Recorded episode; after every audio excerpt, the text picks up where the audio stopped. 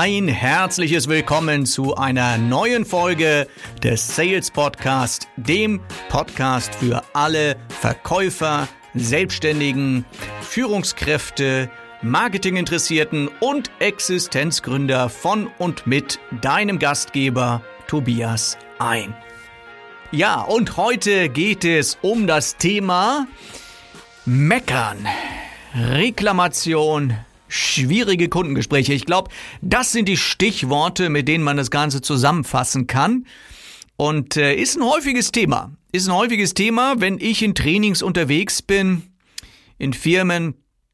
Dann kommt häufig so die Frage, sag mal Tobias, was mache ich denn bei schwierigen Kunden? Wie gehe ich denn mit denen um? Und äh, manchmal denke ich so, das Verkäufer manchmal so regelrecht überrascht sind davon, dass es auch Kunden gibt, die nicht begeistert sind, die sich beschweren, die meckern, ja, die schwierig sind in irgendeiner Form. Und äh, als erstes würde ich sagen, mal so als Oberbegriff, wenn es zum Thema Reklamation kommt, es hat ganz, ganz viel mit Kommunikation zu tun. Also die richtige Reaktion auf Reklamation hat was mit Kommunikation zu tun. Ist ja irgendwo auch logisch. So das heißt, wir sollten uns auf jeden Fall Gedanken machen, wie wir kommunizieren, denn du kannst es gar nicht verhindern als Verkäufer, dass es irgendwann mal schwierige Gespräche gibt, dass es irgendwann mal eine Reklamation gibt, dass irgendwann mal ein Kunde unzufrieden ist.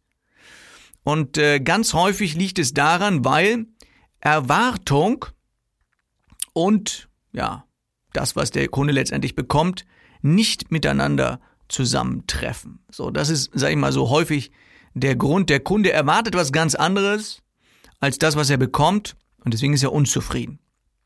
Also Reklamation an sich ist übrigens auch nichts Schlimmes, ist nichts Schlechtes.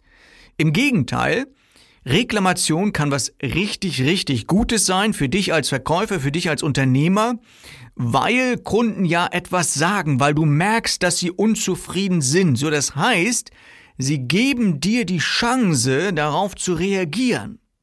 Und meine persönliche Erfahrung ist, im Verkauf, wenn du es schaffst, Kunden bei einer Reklamation, denen dann richtig zu helfen, richtig gut darauf zu reagieren, dann ist das oft der Beginn für eine wunderbare, ja, Kundenbeziehung. Und wenn sie nicht gestorben sind. ja, also Reklamation ist eine Chance, auf jeden Fall. Und die solltest du nutzen. Äh, bevor ich dir die sechs Punkte rüberbringe, wo ich denke, so, die gehören zu einer, ja, Reklamations-Deeskalation, schönes Wort, ne? Reklamationsdeeskalation dazu.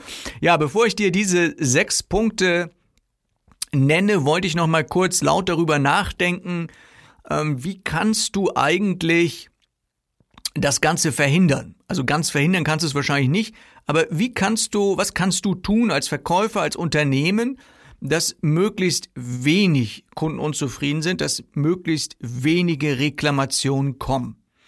Nun, in meiner persönlichen Erfahrung, ich war auch sehr viel im Außendienst unterwegs, weiß ich, dass Verkäufer gern das Blaue vom Himmel runter versprechen. Warum? Naja, klar, die wollen was verkaufen. Es ist ja auch so einfach, dem Kunden einfach was versprechen. Dann kauft er und dann Richtig, und genau das ist das Problem. Wir möchten keine unzufriedenen Kunden und deswegen überlege ich mir vorher, was ich dem Kunden verspreche. Also lieber ein bisschen weniger versprechen, aber dafür mehr liefern. So, das heißt, lieber ein bisschen das Licht unter den Scheffel stellen, ja, und dann nachher richtig, richtig gut abliefern. Manchmal fragt der Kunde dann so und sagt so, Mensch, äh, kann das Produkt denn auch äh, Punkt, Punkt, Punkt? Und ein schlechter Verkäufer antwortet dann, ja, natürlich kann er das. Ja, natürlich kann das Produkt. Und ein guter Verkäufer, der Reklamation verhindern möchte, der äh, sagt dann so, ja, hm, also, um ehrlich zu sein, ja, und dämpft die Erwartung vielleicht so ein bisschen. Ne? So, das heißt, Understatement und Overdelivery, das passt da wunderbar zusammen. Damit kannst du Reklamationen verhindern. Passt irgendwie schön, ne? Schönes Wort. Understatement Und Overdelivery gehört zur Königsdisziplin eines guten Verkäufers, ja. So, also versuch es zu verhindern, dass Reklamationen entstehen. Einmal dadurch, dass du nicht zu viel versprichst, zum anderen natürlich, dass du immer schaust. Ähm, ich finde zum Beispiel auch Verkäufer haben manchmal so eine Attitüde, dass sie hergehen und denken so, okay, Hauptsache ich habe den Deal und nach mir die Sintflut. Also egal, was danach passiert. Und ich kann, mir, kann mich noch dunkel erinnern, ich hatte mal einen Verkaufsleiter, der hatte mir zu mir gesagt, du Tobias, wenn du verkauft hast bei dem Kunden, das war im B2B-Bereich, wenn du verkauft hast, setz dich schnell in dein Auto und hau schnell ab, dass er sich nicht nochmal anders überlegt. Ging mir schon immer so ein bisschen gegen den Strich, weil ich immer gedacht habe so, warum soll ich da schnell weglaufen? Also ich meine, warum soll ich ein schlechtes Gewissen haben? Also wenn ich meine Arbeit als Verkäufer gut gemacht habe, ein gutes Produkt, eine gute Dienstleistung rausgesucht habe, ihm das verkauft habe, warum soll ich mich da schämen deswegen? Also das war mir schon immer so ein bisschen suspekt. Also ähm, ja, nicht einfach verkaufen und dann hopp und weg, sondern auch, sage ich mal, den After Sales so ein bisschen im Auge zu behalten, weil du möchtest erstens wieder verkaufen, zweitens möchtest du, dass der Kunde ähm, zufrieden ist und drittens, du möchtest auch keine Kaufreue haben, denn das ist häufig das Problem, diese sogenannte Kaufreue. Hat der Kunde dann erstmal gekauft und dann sieht er so am Verkäufer an der Art und Weise, wie er sich gibt, naja, der äh, wollte ja einfach nur seinen Deal machen und jetzt lässt er mich hier hängen. So. Und da kannst du natürlich auch nochmal sehr viel tun als Verkäufer, indem du halt hergehst und den Kunden auch nach dem Kauf noch begleitest und ihm vielleicht auch mehr gibt, als er erwartet hat. Ne? Die Extrameile nochmal gehst, ihm nochmal was oben drauf packst. Denn genau dadurch äh, bekommst du erstens zufriedene Kunden und nur zufriedene Kunden, ja, nicht zufriedene Kunden, ich würde noch einen Schritt weiter gehen, begeisterte Kunden, ja. begeisterte Kunden, die empfehlen dich natürlich am Ende auch weiter. So, kommen wir zu den sechs Punkten, die ich mir rausgesucht habe. Die sechs, six Steps, ja, die sechs Punkte, das ist witzig, ne, aber mir gibt es immer sechs also nicht sechs, aber mir gibt es immer sechs, sechs Punkte. Sechs Punkte, warum Kunden nicht kaufen, sechs davon, sechs hiervon und jetzt gibt es sechs Punkte, ja, die du beachten solltest bei einer Reklamation, wie du vorgehen kannst. Also, Punkt Nummer eins, wenn der Kunde kommt, sich beschwert, reklamiert, unzufrieden ist, ist Verständnis. Verständnis und Entschuldigung. Ich finde, das gehört sich so. Als Verkäufer erstens sich auch mal zu entschuldigen, wenn etwas nicht so optimal gelaufen ist, weil wir alle machen Fehler. Übrigens auch wir Verkäufer, Verkaufstrainer nicht, äh, ne, natürlich auch. also entschuldigen und Verständnis sagen. Also es kostet uns nichts. Also wir, wir brechen uns keinen Zacken aus der Krone, wenn wir uns beim Kunden entschuldigen und sagen, ich verstehe das, Herr Kunde. Also wenn ich in Ihrer Haut wäre, das, ne, und schon ist die Lage entspannt, ja. Darum geht es häufig. Die Lage erstmal so ein bisschen deeskalieren, so ein bisschen entspannen. Vielleicht kannst du noch so ein kleines bisschen Humor mit reinbringen äh, am Anfang. Aber du sollst auf jeden Fall die Reklamation ernst nehmen und das tust du dadurch, dass du dich entschuldigst und Verständnis zeigst. Das ist Punkt Nummer eins. Der nächste Schritt wäre dann, herzugehen und eine Lösung zu suchen für das Problem. Am besten gemeinsam. Und da kannst du natürlich auch mal den Kunden fragen und sagen, Mensch, das tut mir leid, verstehe ich, ist blöd gelaufen und so weiter. Was meinen Sie denn, wie können wir denn die Kuh vom Eis holen? Was können wir denn machen? Haben Sie eine Idee? Und dann sucht ihr gemeinsam nach einer Lösung, wie man das wieder gut machen kann, wie man das vielleicht das defekte Produkt austauschen kann und oder wenn das nicht geht, wie man was anderes machen kann und so weiter. Das ist der Schritt Nummer zwei.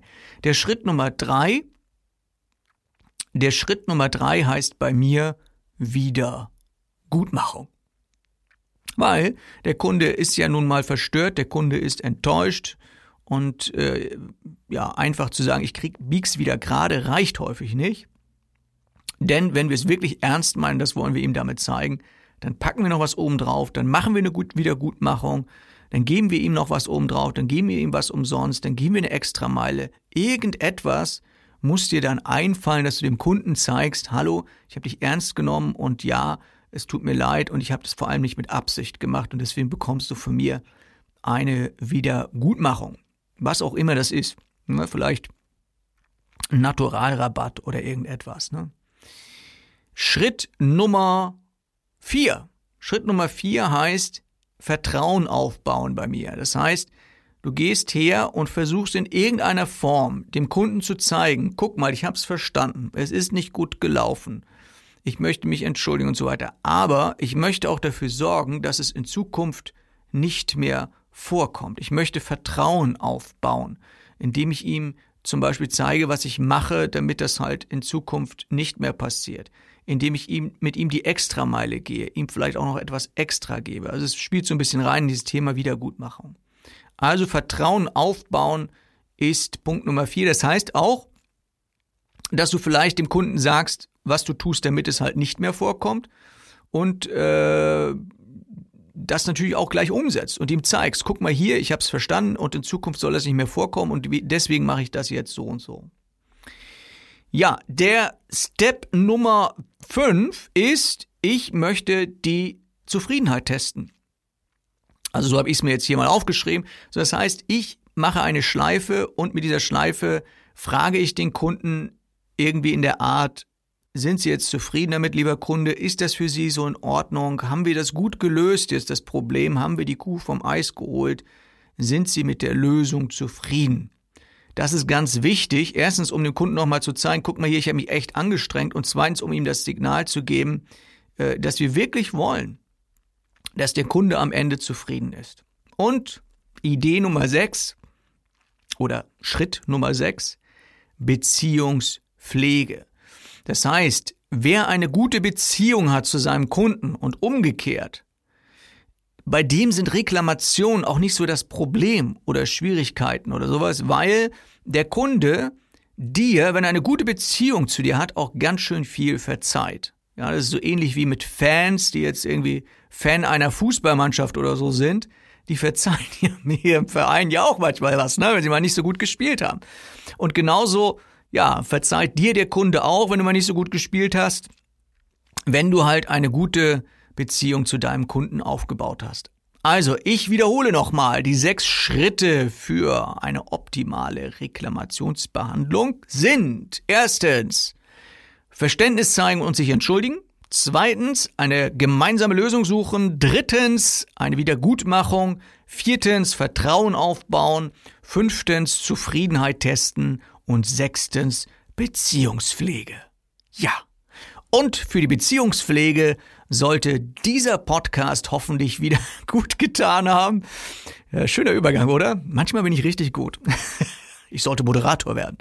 Ja, also für die Beziehungspflege habe ich heute hoffentlich wieder etwas getun, getun, sag ich, getan in diesem Podcast. Ich danke dir recht herzlich fürs Zuhören. Ich äh, freue mich auch auf dein Feedback und bitte, wenn du bei iTunes bist, mach mal irgendwie hier eine Bewertung, hau mal ein paar Sterne raus, ja. Das wäre super. Bei Spotify geht das, glaube ich, noch nicht. Hoffe ich, dass es da auch bald mal geht. Ja, schreib mir auch gerne an büro@tobiasein.de, wenn du eine Idee oder ein Anliegen hast.